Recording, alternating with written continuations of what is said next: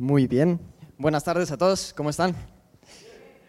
Excelente. Ya bien, como presentaba Pablo, mi nombre es Alejandro Izquierdo Hernández, tengo 19 años y un poquito lo que estoy haciendo en la iglesia por ahora, estoy sirviendo eh, con el grupo de jóvenes, ayudando un poco con lo que es la organización y también eh, participo con la alabanza los domingos, quien, quien me ha visto a veces eh, estar ahí, pero más que nada me parece increíble estar esta tarde aquí, es un privilegio enorme de parte de Dios el, poder ver este lugar lleno, como, comentaba Pablo, hace cinco años y cacho que yo acepté a, Jesús en mi corazón, yo acepté realmente el regalo y yo lo conocí a Pablo en la secundaria cuando él era mi maestro y él tuvo un día el valor de compartir el Evangelio en ese, en ese salón de clases, yo me acerqué a hablar con él y él me dijo, ¿sabes qué? Yo voy a abrir un grupo de, de estudio bíblico, o sea, te invito a que vengas. Yo dije, bueno, ok, vamos a, vamos a, ver, vamos a aprender de la palabra. Y pasaron dos semanas después de eso y me acompañaron mis padres al estudio bíblico. Todavía mis padres no eran creyentes en ese tiempo, entonces fue un momento en el cual éramos cinco personas reunidas en un café sobre la calle Hidalgo y, era Pablo Digilio, ¿no? el pastor de 25 años en ese tiempo predicando y compartiendo un estudio. Eh, por la gracia de Dios, mi familia después se convirtió por completo a Cristo y, hoy en día realmente me da esta, esta nostalgia de ver eh, pues, la iglesia llena, eh, la oportunidad que Dios me da de poder compartir un mensaje tan importante esta mañana y, realmente entender que, que, mi propósito es ser, ser útil. Uno de los desafíos que yo tomé en este año es precisamente, o desde el año pasado, fue unirme a la residencia pastoral Tal vez no porque yo tenga un llamado específico a ser pastor. Yo por ahora estoy estudiando una licenciatura en desarrollo de aplicaciones y videojuegos, pero sí entendí que el propósito de Dios en mi vida era que yo fuese útil. Y, ahora veo que, Dios está cumpliendo su propósito porque me permite dar este mensaje en esta tarde. Así que pues me da mucho gusto eh, poder estar aquí y que también ustedes puedan estar eh, presentes. Y antes de terminar de hablar de mí, me gustaría contarles una anécdota eh, un poco para poder ilustrar el pasaje que en esta tarde vamos a ver. Así que un poquito mi historia. Desde pequeño y toda mi vida siempre he sido una persona muy orgullosa. Siempre he sido una persona la cual eh, creció con estas ideas de, ¿sabes qué? Lo que te propongas, lo vas a lograr, eh, tú eres bueno en esto, eres inteligente en esto, tú puedes lograrlo, tú puedes hacer. Entonces crecí con esa idea y con el con el punto de, ok, soy una persona orgullosa, este es mi carácter, este es quien soy y nadie me va a quitar de este lugar. Y una de las facetas que demostraba esto de mi vida era cuando yo participaba en algún deporte o en un juego. Y el problema era mi actitud de mal perdedor. Siempre que yo, específicamente en juegos de mesa, participaba, tenía que ganar. Una vez que yo entraba al juego, una vez que yo entraba al deporte, tenía que ganar. Yo entraba pensando en que mis capacidades eran las que yo iba a aplicar, lo que me tenía que llevar a la victoria, ya sea en el deporte, en el juego, y siempre estaba muy al pendiente de todo lo que yo hacía. Todo cargaba sobre mí esa responsabilidad de decir, yo lo puedo hacer, yo lo puedo hacer. Y imagínense, ¿no? La historia sentados, no sé, a los 10 años jugando en, familia un juego de mesa, y mientras yo iba ganando, mi cara era la más feliz de todas, ¿no? Que se puedan imaginar. Pero apenas iba perdiendo, y las cosas se ponían horribles. Mi cara de verdad parecía otra cosa, simplemente la gente empezaba así a encogerse de hombros, empezaba a hacer para atrás en la silla, de repente esos silencios incómodos, ¿no? De, de quién es el turno, ¿no? Y estar así esperando, ¿no? Y, y repetidas veces sucedía esto cuando participaba en, en estos juegos, eh, a tal grado de que mis amigos y familia ya no querían jugar conmigo, de verdad, porque conocían esa actitud que yo tomaba. Y repetidas veces, en específico mis padres, platicaban conmigo. ¿no? Terminábamos el juego, ya que estaba todo enojado, y me decían, debes de entender que no siempre lo que tú crees que es verdad, no siempre lo que tú crees que estás haciendo bien es lo correcto. Y ahora que, he crecido un poco más y me doy cuenta de, de esa actitud, lo que realmente me perdí era tal vez ese buen momento ese momento divertido que podía pasar en el juego, ese entretenimiento que podía pasar en un deporte, y lo perdía por estar pensando en mí, por mi orgullo. Me perdía del propósito por el cual había sido creado el juego, que era tal vez entretener, pasar un buen rato, pero realmente mi orgullo estaba puesto en ganar. Yo soy lo importante, yo soy... Y me perdía de ese buen tiempo que podía pasar. Y no sé si alguna vez se ha sentido así, si alguna vez, tal vez no específico con un juego, pero ¿cuántas veces nuestro orgullo, nuestra vanidad, nuestro propio carácter ha interrumpido eh, situaciones las cuales podíamos disfrutar?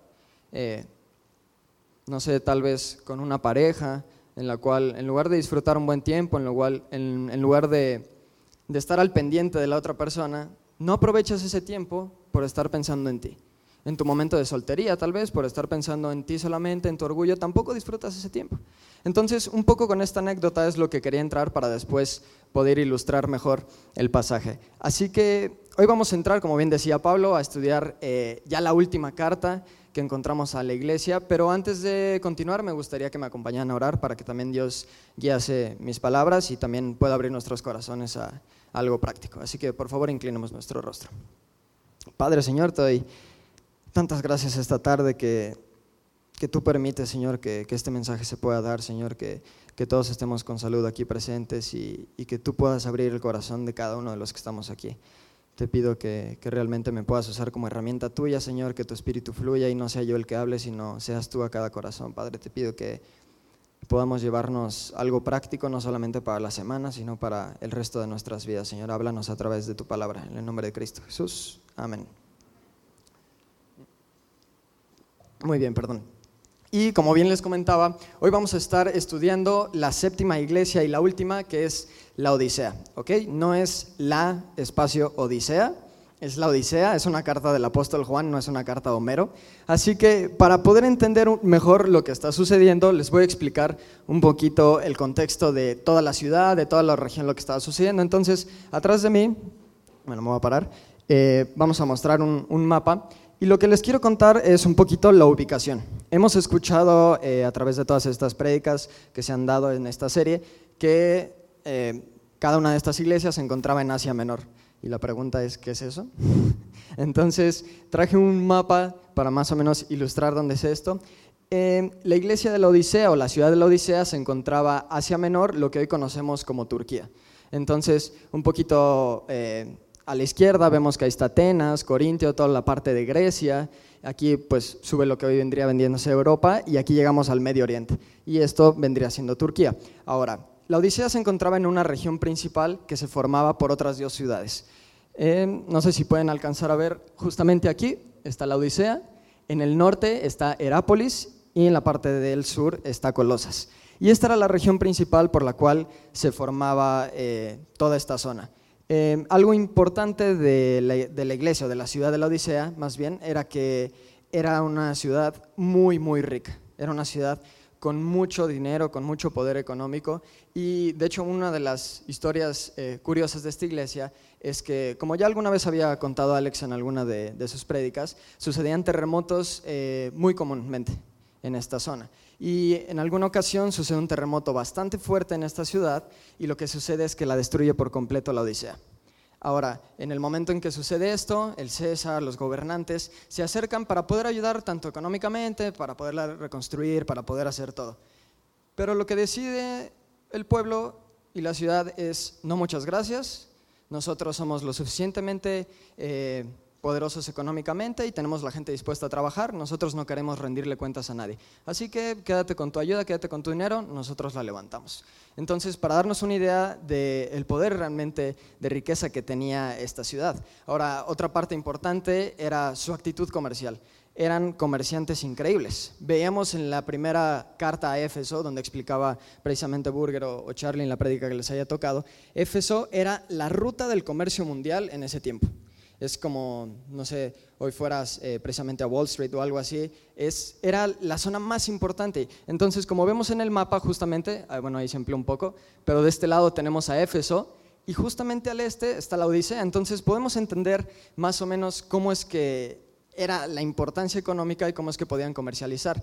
Eh, se basaban principalmente en lo que eran los productos textiles, que ellos trabajaban o criaban ovejas de lana negra la lana negra en ese tiempo era muy, muy rica y era muy eh, importante. Era un, tal vez un rebaño, algo importante en el cual solamente se criaba en esa región. Entonces, eso era algo que producían. Y también tenían eh, ayuda o podían eh, trabajar con todo lo que era medicinal. era una de las regiones más importantes también por toda la ayuda medicinal que podían brindar. Justamente en la ciudad de Herápolis lo que existía eran aguas termales. Estas aguas termales, pues como bien más avanzado vamos iremos viendo, eh, ayudaban para todos los temas medicinales. Entonces, ellos trabajaban tanto con aguas termales como también hacían eh, pastas o hacían salvia para los ojos para poder eh, ayudar a, males de los ojos o males del cuerpo, alguna enfermedad en la piel. Entonces, entendiendo un poquito el contexto de todo esto, me gustaría que me acompañaran ya al texto, que es Apocalipsis capítulo 3, versículo 14 en adelante. Y en lo que lo buscan no aparece atrás si no traen una copia de la Biblia. Eh, les voy a explicar un poquito lo que vamos a hacer. Vamos a leer el pasaje una vez por completo y después vamos a volver al inicio y vamos a ir parte por parte explicando qué era lo que Dios tenía que decir a esta iglesia. Así que acompáñenme ahí, por favor. Dice, y escribe al ángel de la iglesia en la Odisea. He aquí el amén, el testigo fiel y verdadero, el principio de la creación de Dios, dice esto. Yo conozco tus obras ni eres frío ni caliente. Ojalá fueses frío o caliente, pero por cuanto eres tibio y no frío ni caliente, te vomitaré de mi boca. Porque tú dices, yo soy rico y me he enriquecido y de ninguna cosa tengo necesidad, y no sabes que tú eres un desventurado, miserable, pobre, ciego y desnudo. Por tanto, yo te aconsejo que de mí compres oro refinado en fuego para que seas rico y vestiduras blancas para vestirte y que no se descubra la vergüenza de tu desnudez. Y unge tus ojos con colirio para que veas. Yo reprendo y castigo a todos los que amo. Sé pues celoso y arrepiéntete. He aquí, yo estoy a la puerta y llamo. Si alguno oye mi voz y abre la puerta, entraré a él y cenaré con él y él conmigo. Al que venciere, le daré que se siente conmigo en mi trono, así como yo he vencido y me he sentado con mi Padre en su trono. El que tiene oído, oiga lo que el Espíritu dice a las iglesias. Y algo importante de poder estudiar estos pasajes en Apocalipsis es que estas palabras que encontramos son las únicas palabras de Jesucristo una vez que Él ya está resucitado. Son las únicas palabras que encontramos de un Jesús resucitado a una iglesia. Entonces, bien conocemos que en los evangelios, bien conocemos en la actitud de Jesús, que Él no despilfarraba sus palabras. Él no usaba palabras vanas, sino que era muy claro con cada cosa que usaba. Entonces, me gustaría que no... Eh, nos saltáramos palabras o que no simplemente avanzáramos por, querer comer tiempo, sino que realmente pusiéramos atención en lo que dice. Si vamos al versículo 14, por favor, del capítulo 3 de Apocalipsis, dice, y escribe el ángel de la iglesia en la Odisea, he aquí el amén, el testigo fiel y verdadero, el principio de la creación de Dios, dice esto. Y encontramos cuatro adjetivos o cuatro palabras que Jesucristo usa para describirse a sí mismo. Aquí está hablando Jesús. La primera palabra que encontramos es el amén. Y amén es una palabra que todos conocemos, es una palabra que usamos muy cotidianamente, tal vez al querer hacer énfasis en, alguna sentencia que alguien hace, el querer reconocer algo. Esta palabra amén significa así sea. Tal vez al final de nuestras oraciones lo usamos. Y no solamente es una palabra que, nosotros usamos, sino que también Jesús usaba con mucha frecuencia. Un ejemplo que podemos encontrar es en Juan, en Juan capítulo 5, cuando dice, de cierto, de cierto, en el griego está hablando amén, amén. Y Jesús usaba, esto para hacer referencia a lo próximo que iba a decir era de real importancia. Era algo que realmente debía eh, cobrar valor y que era verdadero por completo. Entonces encontramos esta parte del amén. El segundo y el tercer adjetivo que encontramos o calificatorio es testigo fiel y verdadero. Un testigo es una persona que está presente en un hecho, que ve las cosas y puede hablar de ello. Vemos que Jesús es este ser que lo ve, que está presente, puede hablar de ello, pero también es fiel. Es esta copia segura de lo que está sucediendo, esta fidelidad acerca de lo que él ve. Y habla de que es verdadero, es completamente verdad lo que él dice. Por último, encontramos el principio de la creación de Dios. Y aquí es lo mismo que encontramos en el primer capítulo de la carta de Juan, cuando está hablando de que Jesús es, eh, para, por Él fueron creadas todas las cosas y para Él fueron creadas todas las cosas. Está hablando de un mensaje de autoridad en esta parte encontramos eh, que Jesús se describe de una manera bastante fuerte, bastante eh, importante, y podemos entender que esto no es un simple hola o un simple ¿qué haces? de chat de WhatsApp de Jesucristo a la iglesia de la Odisea, sino que es algo que realmente es importante. Necesitamos abrir nuestros oídos, abrir nuestros corazones, aunque traigamos sueño, tratar de concentrarnos y ver qué es lo que realmente esta carta tiene también para decirnos a nosotros. Así que por favor, continuemos con el versículo 15. Dice, yo conozco tus obras, que ni eres frío ni caliente. Ojalá fueses frío o caliente, pero por cuanto eres tibio y no frío ni caliente, te vomitaré de mi boca. Algo que inicialmente encontramos es que al empezar la carta no existe un elogio a la iglesia. Hemos visto ya siete iglesias con estas, con esta, y vemos que cada una de las iglesias recibe un elogio de parte de Jesús. Tal vez al principio, en la mayoría, tal vez después recibe, pero siempre recibe algo que han hecho bien. En el caso de la Odisea, es la única iglesia a la cual no le da ningún elogio. Por el contrario, inicia inmediatamente con una llamada de atención. Em, y a veces leemos estos versículos y es un versículo muy conocido. Esta frase es muy conocida, ¿no? Acerca de, de frío, caliente. Y la verdadera pregunta es, ¿qué significa esto? Porque ¿cuántas veces no hemos utilizado ese texto para referirnos a frío es una persona que no es creyente, caliente es una persona que es cristiana? Pero eso es una equivocación. Este texto está hablando a una iglesia y el mensaje es completamente para creyentes. Así que vamos a, poner atención en, lo que precisamente quiere describir Cristo acerca de esta iglesia y también entender que cuando leemos los evangelios Jesús tomaba cosas prácticas, tomaba cosas que encontraba en su entorno, cosas como si veía un árbol de uvas, él decía, bueno, o sea, la vid, yo soy, eh, veía el camino, veía la semilla, y él hablaba de las cosas que la gente podía entender y tomaba las cosas prácticas. Y esta carta no hace diferencia a eso. Así que Em, para poder entender realmente de qué está hablando eh, esta carta, les tengo que explicar muy bien lo que sucedía en, la ciudad de la Odisea específicamente y por qué estos creyentes conocían el problema perfectamente. Como veíamos en el mapa, en la parte del norte está la ciudad de Herápolis. En esta ciudad, como comentaba muy al principio, eh, se encontraban aguas termales, estas aguas ricas en minerales, estas aguas sumamente calientes, las cuales eran usadas con métodos medicinales.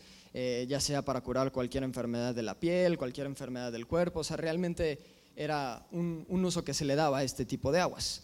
Y pues era la parte importante, ¿no? Esta agua caliente que estaba en el norte. Por el contrario, y algo curioso, es que en la parte del sur, en Colosas, eh, sus montes principalmente se encontraban eh, nevados en la punta. No sé, de 365 días del año, 360, esa, esos picos de monte estaban nevados. Entonces, cuando estos picos deshielan, eh, cuesta abajo, el agua corre fría. Y esta agua servía para refrescar a toda la gente que pasaba por este clima pues desértico, árido, que tal vez venía caminando de kilómetros, gente que venía cansada, gente que podía beber esa agua fresca, podía darse un baño y tenía un propósito específico, cada una de estos dos tipos de agua. El problema con la ciudad de la Odisea era que el agua que esta ciudad recibía era una mezcla de las dos. Estas dos aguas del norte y del sur desembocaban en un río, el cual alimentaba a toda el agua de la Odisea. El problema que sucedía era que cuando el agua fría se mezclaba con la caliente, se volvía agua tibia. Y ya no podía ser usada para métodos medicinales. El agua perdía sus recursos tal vez importantes gracias al calor o de tal vez lo que recién salía del, del agua.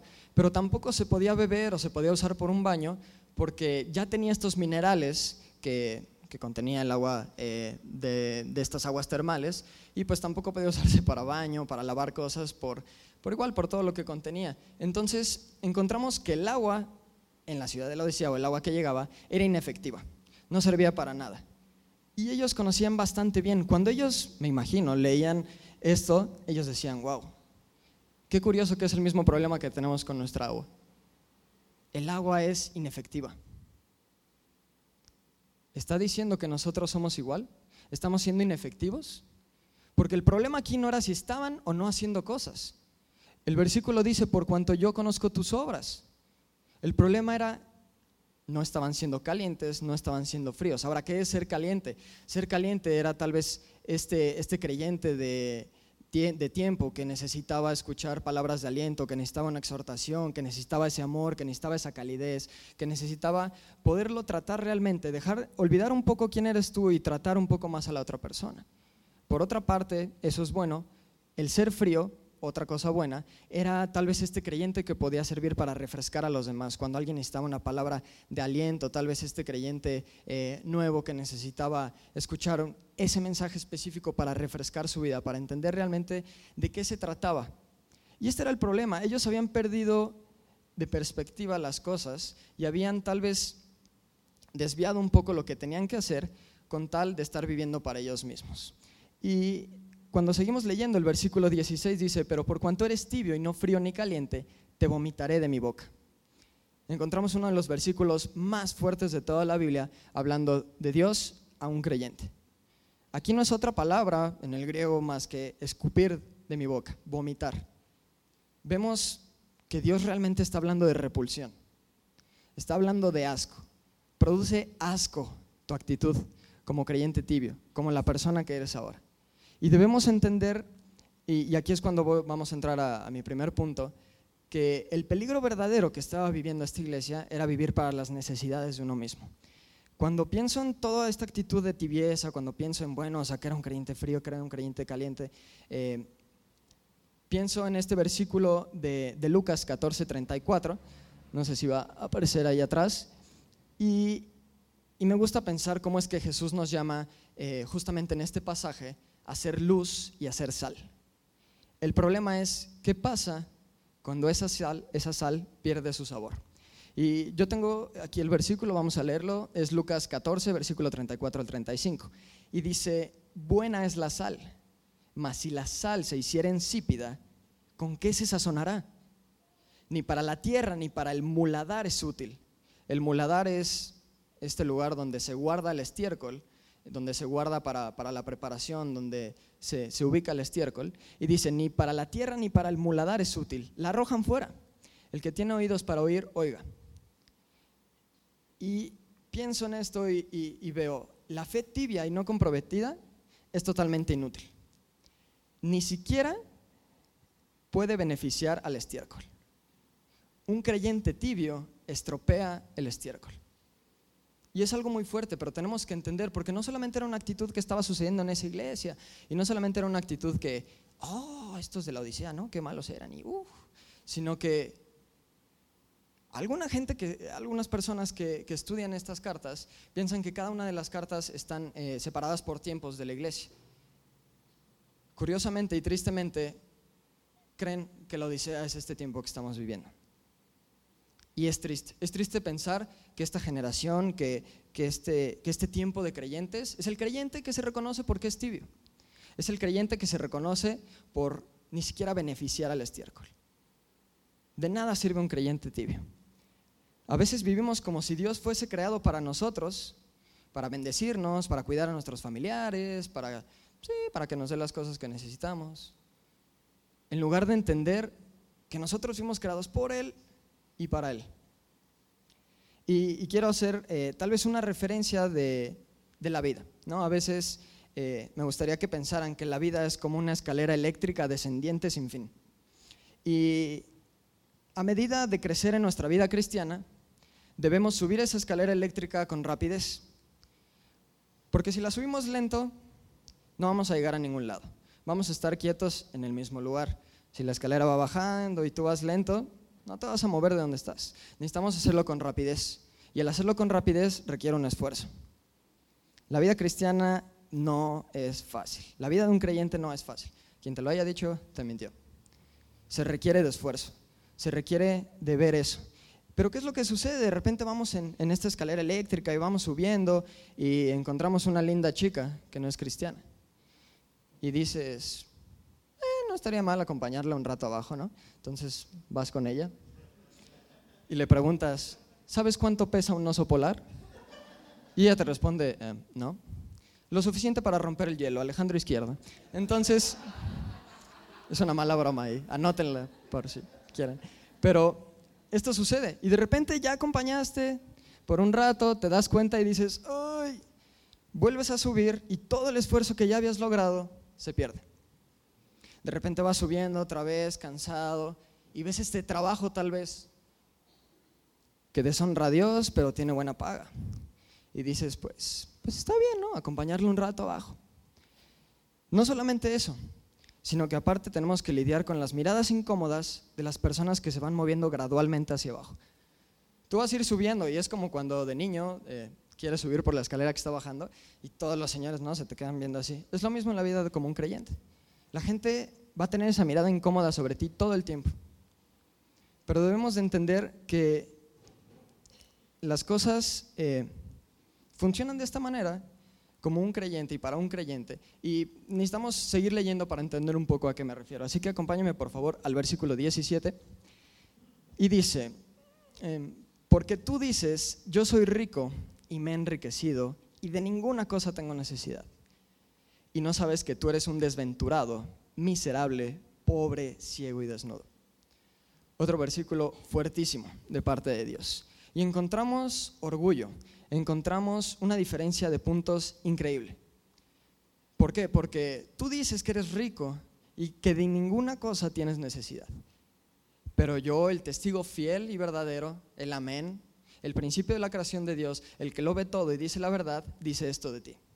Eres pobre, desventurado, miserable, ciego, desnudo. Existía orgullo en el corazón de los laudicenses.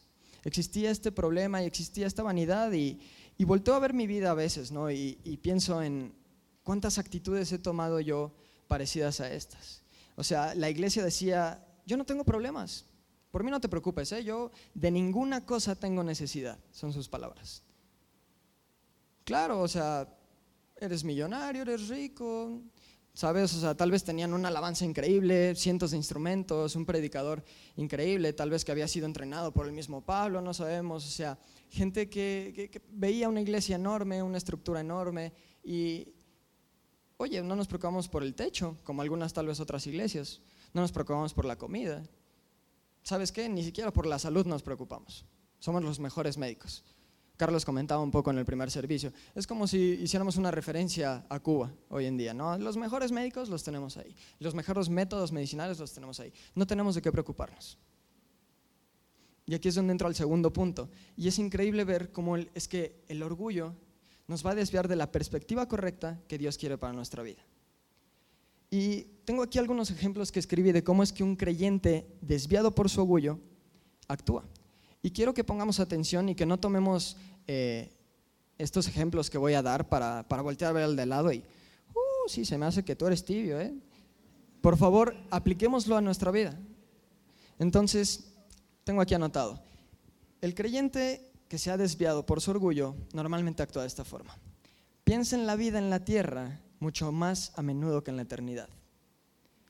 Dan diezmo y ayudan a los demás económicamente, siempre y cuando esto no afecte su estilo de vida. Tienden a escoger lo que es popular por encima de lo que es correcto cuando ambas partes están en conflicto. Desean encajar tanto en la iglesia como fuera de ella un problema increíble es que no quieren ser salvas de su pecado, sino quieren ser salvos del castigo de su pecado. El creyente tibio, el creyente que, ha perdido esta perspectiva por su orgullo, por su vanidad, no lamenta el pecado, no aborrece el pecado como Dios lo habla. Él teme. Y, y a ver mi vida y pienso, ¿cuántas veces he vivido de esta forma? He vivido de la forma en que, ah, sí, pequé, pero uff, mejor pues me arrepiento por el castigo del pecado, por las consecuencias del pecado, en lugar de entender la actitud que debo tener como hijo de Dios. Son conmovidas por historias de personas que hacen cosas radicales para Cristo, pero no se mueven del lugar donde están. Están en una zona de confort y nadie los va a mover de ahí. Rara vez comparten su fe con familiares, amigos o compañeros de escuela o trabajo. No quieren ser rechazados y tampoco quieren hacer sentir incómoda a la gente. Déjenme decirles que esto es preocupante en la vida de un creyente. Si me acompañan a Mateo 10, 32, 33, dice, a cualquiera que me reconozca delante de los demás, yo también le reconoceré delante de mi Padre. Pero a cualquiera que me desconozca delante de los demás, yo también lo desconoceré delante de mi Padre que está en el cielo. Vuelvo a voltear a ver a mi vida y veo cuántas veces era este silencio incómodo de decir, ah, oye, tú eres cristiano. ¿Qué? Ah, sí, ya viste que las saladitas son horneadas y cuántas veces pasa esto en nuestra vida y preferimos no hacerlo. Tengamos cuidado con esto. Miden su moralidad o bondad comparándose a sí mismas con el mundo secular. Bueno, sí, yo digo una mentira, pero ay, Chucho dice 40, pues no estoy tan mal.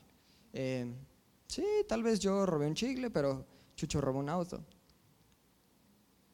Aman a otros, pero no lo suficiente como a ellos mismos. Solo entregan una parte de su tiempo o servicio a Dios, pero no permiten que Él controle sus vidas. Y la pregunta verdadera es, ¿qué significa un creyente tibio de nuevo? ¿Qué estaba pasando en la vida de los laodicenses? ¿Cómo habían perdido este fuego? ¿Cómo habían perdido el enfoque? ¿Qué es lo que había sucedido en sus vidas? Y permíteme decirte algo muy fuerte que alguna vez escuché e impactó mi vida. Pero Jesús no estaba jugando cuando Él decidió pasar hambre por nosotros en el desierto. Jesús no estaba jugando cuando lo estaban latigando, cuando lo estaban azotando. Jesús no estaba jugando cuando estaba siendo crucificado. Jesús no estaba jugando cuando la gente se acercaba y le decía, hey, si eres Dios, bájate de ahí tú mismo, sálvate a ti mismo si eres Dios. rey de los judíos. Jesucristo no estaba jugando. Y Dios no está dispuesto a estar jugando al club social de la iglesita en la cual yo vengo porque la alabanza es muy bonita y la voz del pastor me hace sentir muy bien. Dios no está dispuesto a estar jugando con eso. Cuando yo estudiaba este tema, realmente me vi reflejado a una verdad y era que Jesucristo pide todo de nosotros. Si alguien está anotando, le invito a que por favor anote la primera, eh, primera de Juan y lea la carta y vea lo que Jesucristo realmente pide de nosotros. Pide que seamos como Él, que seamos luz, que, amemos a nuestro prójimo. Comentaba arriba, o sea, está bien, yo amo a los demás, pero no tanto como a mí mismo. ¿Sabes qué dice la Biblia? Que la manera en que van a reconocer a los creyentes es la manera en que uno ame al prójimo. Si no amamos a los demás, ¿cómo vamos a saber quién es creyente y quién no? ¿Cómo vas a saber tú mismo si no amas al prójimo? ¿Cuántas veces no por vivir en un estado eh, de comodidad, de confort, prefieres no leer tu Biblia entre semana? O tal vez no ir a un grupo conexión, porque quita mucho de tu tiempo. ¿Cuántas veces eh, no por evitar un momento incómodo paramos y no compartimos el Evangelio? Entendamos que esta actitud es lo más destructivo que puede suceder en una iglesia. Una actitud tibia es lo que va a generar religiosidad. Y esa actitud religiosa es lo que aleja a la gente de Cristo. Otra cosa muy importante, y les pido que presten atención a mis palabras, porque no quiero que se malinterpreten de ninguna forma, pero es algo muy importante. Es algo que platiqué con Alex, es algo que dije, ah, no sé si decirlo, no sé cómo decirlo, pero existe una línea muy delgada entre ser un creyente tibio y ser una persona no salva. Todos podemos estar en un momento de tibieza en nuestra vida, todos podemos vivir como creyentes tibios, todos podemos cometer esos errores. Yo no estoy diciendo que la salvación se pierda. La salvación no se pierde. Una vez que se ha entendido ese mensaje, dice la Biblia que hemos sido sellados por el Espíritu Santo. Pero también la palabra dice que hay que guardar nuestra salvación. Hay que asegurarnos de nuestra salvación. No para juzgar al otro y no para decir, ah, es que yo creo que tú no eres es para hacer una introspección en nuestra vida y asegurarnos de eso. ¿Qué es lo que marca esa línea delgada? Es la pregunta que nos tenemos que hacer hoy. ¿Qué es lo que realmente está sucediendo en esta vida que dices, ah, ¿qué está pasando?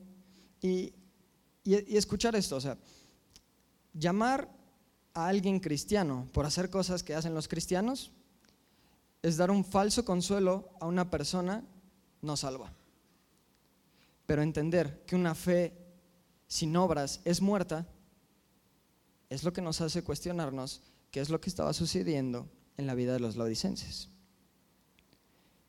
Entender que no solamente eran ellos, sino que realmente esto puede afectar nuestra vida, debe de preocuparnos realmente. Debe de preocuparnos de hacernos mover de donde estamos. Dice primera de Juan 2, capítulo, perdón, capítulo 2, del versículo 3 al 4. Dice, y en esto sabemos que nosotros le conocemos si guardamos sus mandamientos. El que dice, yo le conozco y no guarda sus mandamientos, el tal es mentiroso y la verdad no está en él. Creer que existe Dios, creer que existe esta presencia sobrenatural, no va a arreglar nuestras vidas no va a arreglar nuestros problemas, no va a arreglar nuestras situaciones incómodas en la vida. ¿Cuántos creyentes vemos derrotados? ¿Cuántos creyentes vemos que simplemente van caminando por la vida pensando en que con ir los domingos a la iglesia todo se va a arreglar? Sí, la vida cristiana no es fácil, la vida cristiana no es decir, acepto a Cristo y todos mis problemas se borran, pero sí es entender y saber cómo enfrentarlos. Creer que existe ese Dios no va a cambiar nada de eso.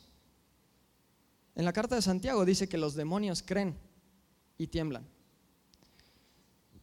Pero no sé, es, poner un poco lo que estaba sucediendo en, este caso, en la perspectiva correcta que debemos tener como creyentes. Sabes, en la iglesia de la Odisea había perdido la perspectiva correcta de lo cual era seguir a Jesucristo. Ellos veían las cosas muy distintas. Y al ver las cosas de la forma distinta, sus obras los llevaron a envanecerse ellos mismos, en lugar de darle la gloria a Dios y hacer las cosas que Él les pedía. Y déjame decirte algo, o sea, no porque esté aquí parado, no porque esté tocando un instrumento adelante en la alabanza, no porque me vean de ujier recibiendo a las personas, quiere decir que estoy siendo efectivo en lo que estoy haciendo. Sí, mi vanidad, esas obras van a decir, oh, ya viste cómo toco la guitarra, ya viste qué buen guitarrista soy, ya viste cómo hago las cosas. Y esa, esa adoración que debe ir dirigida a Dios, la guarda mi corazón. Y pierde la perspectiva correcta de lo que debe suceder en nuestras vidas. Con esto quiero pasar un poco al tercer punto, ya después de los buenos machetazos que encontramos en, estos versículos. Pero pasamos al versículo 18 y, y por fin encontramos el consejo de Dios. Ya escuchamos versículos fuertes, ya escuchamos versículos que nos hablan de todo esto. Pero acompáñame por favor al versículo 18. Dice, por tanto, yo te aconsejo que de mí compres oro refinado en fuego para que seas rico y vestiduras blancas para vestirte y que no se descubra la vergüenza de tu desnudez y unge tus ojos con colirio para que veas. Encontramos el, consejo de Jesús y encontramos eh, a lo cual ya hacíamos referencia al principio. Jesús va a hablar con un lenguaje entendible y ellos también conocen a qué se está refiriendo. Lo primero que encontramos es este oro refinado. Y me encanta cómo dice, compra de mí oro refinado en fuego para que seas rico. ¿Qué no se supone que la iglesia ya era rica? ¿Qué no se supone que podía comprar todo? ¿Por qué dice esto? Y la referencia de aquí de Jesucristo es lo espiritual. Sabes, cuando leo la Biblia y estaba buscando un poco eh, las referencias en la escritura acerca de este oro refinado. Y encontramos varias veces que habla acerca de, en Proverbios, de la sabiduría como algo más precioso que, el oro mismo.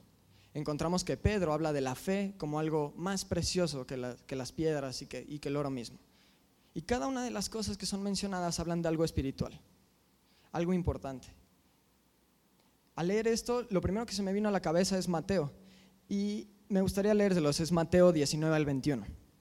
Dice, no acumulen para sí tesoros en la tierra, donde la polilla y el óxido destruyen y donde los ladrones se meten a robar más bien acumulen para sí tesoros en el cielo, donde ni la polilla, ni el óxido carcomen, ni los ladrones se meten a robar.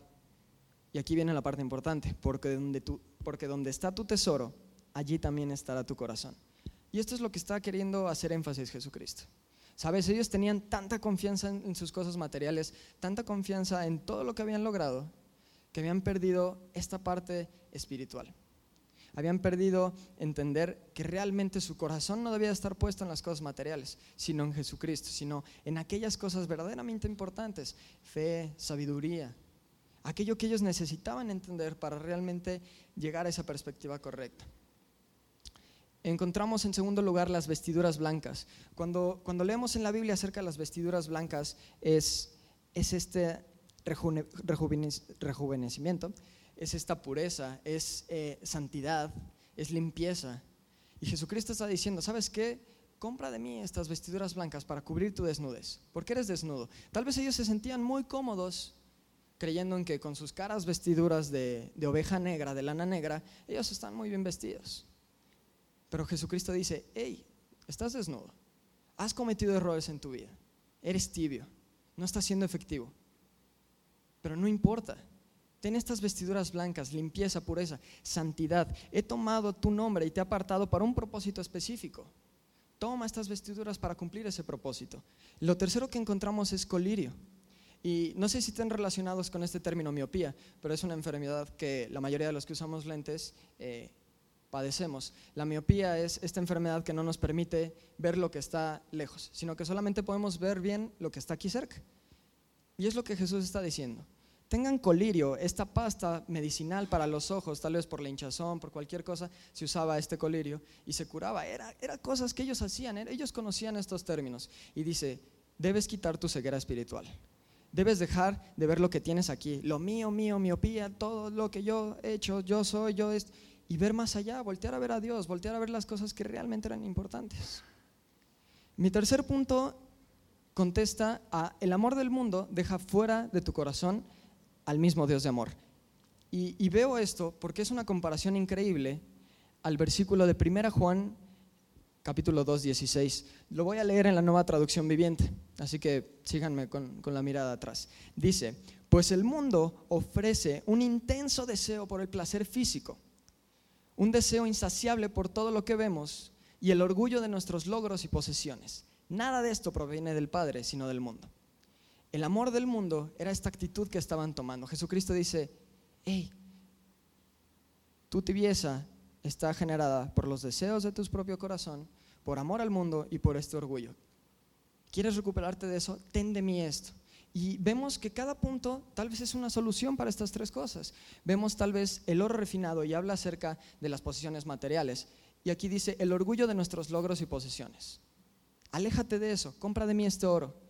El placer físico acerca de todos estos errores pecaminosos que hemos cometido, ten estas vestiduras blancas. Y por último, el, eh, el, deseo insaciable por todo lo que vemos, el colirio para los ojos. Lo que me vuela la cabeza de esta carta es lo siguiente. Tal vez al estudiar eh, ya todos los temas, al ver todas las iglesias, uno podría decir que la Odisea era la peor de todas, sin duda alguna. No recibe un elogio, habla versículos increíblemente fuertes en contra de ellos. Y vemos este momento incómodo que sucede. Pero me impresiona que de la misma manera encontramos una ofrenda de Dios para la iglesia, no de la iglesia para Dios. Eh, cuando estudiamos las demás eh, cartas, vemos que Dios siempre dice, arrepiéntete y haz las primeras obras, arrepiéntete y quita las estatuas y la adoración a Balaga. Pide cosas. Pero aquí no encontramos eso, encontramos que es una ofrenda de Dios para la iglesia. Y, y al ver esto, es increíble como siendo la peor de las iglesias, siendo tal vez una de las iglesias con las peores actitudes, Jesucristo da lo más grande de sí mismo a ellas. Entrega una ofrenda increíble. Ese es nuestro Dios. Ese Dios que a pesar de la repulsión que le provocas, está dispuesto a entregar Él para que tú tomes lo que Él necesita. Acompáñame a leer por favor el versículo 19 para terminar. Dice, yo reprendo y castigo a todos los que amo. Sé pues celoso y arrepiéntete. He aquí yo estoy a la puerta y llamo. Si alguno oye mi voz y abre la puerta, entraré a él y cenaré con él y él conmigo. Al que venciere le daré que se siente conmigo en mi trono, y así como yo he vencido y me he sentado con mi Padre en su trono. El que tiene oído, oiga lo que el Espíritu dice a las iglesias. Reprende a esta iglesia, ama a esta iglesia, da este castigo, habla acerca de la solución que tenemos como creyentes de nuestra vida y vemos cómo es que nuestras actitudes, cómo es que las actitudes de esta iglesia habían dejado a Jesucristo fuera de ella misma. Jesucristo se encontraba a la puerta. Jesucristo no estaba en el corazón de ellos. Jesucristo ni siquiera estaba dentro de la iglesia. Y esta es la idea principal y, me gustaría que se llevaran, o sea, si algo pueden recordar de esta prédica, no para que lo apliquen en esta semana, sino para que lo apliquen cada día de su vida. Es que un corazón lleno de nosotros mismos va a interrumpir, va a interferir entre la obra que Dios tiene también. Entendamos esto de cómo es que Jesús dice, estoy aquí a la puerta, no necesitas hacer nada abre, yo entraré, cenaré contigo, como amigos. Y habla y dice, ¿sabes qué? Nos sentaremos como victoriosos, como aquella resurrección, así como yo he vencido, así todos vamos a vencer. Quien venza esto, quien tome esto. Para terminar, déjame decirte que una actitud o un hecho motivado por temor y por culpabilidad no es el antídoto de la vida tibia. Lo que necesitamos es aprender a amar a Dios. Es increíble cómo existe más interés en el cielo mismo que en el Dios creador de las cosas. Me pareció curioso que justamente la alabanza que cantamos hoy decía, tu presencia es el cielo para mí. El cielo no sería nada si no existiese Dios en ese lugar. Y a veces existe más interés en, sí, pues en la vida eterna, en, en lugar de Dios. Debemos de aprender a amarlo, debemos de aprender quién es Él. Si nosotros fingimos que disfrutamos de una relación con Dios, si fingimos que amamos a Dios, no lo vamos a engañar. Ni siquiera nos engañamos a nosotros mismos. Y no vale la pena intentarlo. Por el contrario, ese Dios que te dice, toma de mí, estoy a la puerta, yo solamente voy a entrar y voy a estar contigo. Hagamos esto, hablemos verdad con Él. Realmente pongamos atención y digámosle cómo nos sentimos, que queremos disfrutar de esa relación personal con Él, que queremos disfrutar de lo que realmente se trata esta vida. El ejemplo que daba del juego era algo similar. Dios nos creó con un propósito, pero a veces por nuestro propio orgullo nos perdemos de por lo que hemos sido, de este buen tiempo que podemos pasar. Por estar clavados en nuestros deseos, en todas nuestras cosas, nos perdemos realmente de lo increíble que puede ser la vida. Como un creyente, con Dios mismo.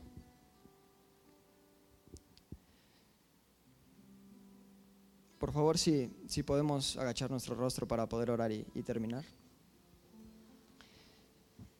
Señor, te doy tantas gracias por esta tarde porque sé que tú eres em, lo más grande que puede pasar en nuestras vidas, Señor. Estoy realmente convencido de, de que lo que necesitamos es aprender a amarte.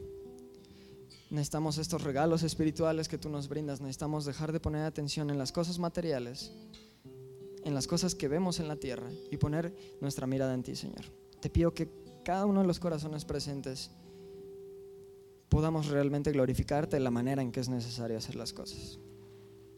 Recuérdanos cada día, Señor, que un corazón lleno de nosotros mismos va a estropearlo, va a estropearlo todo.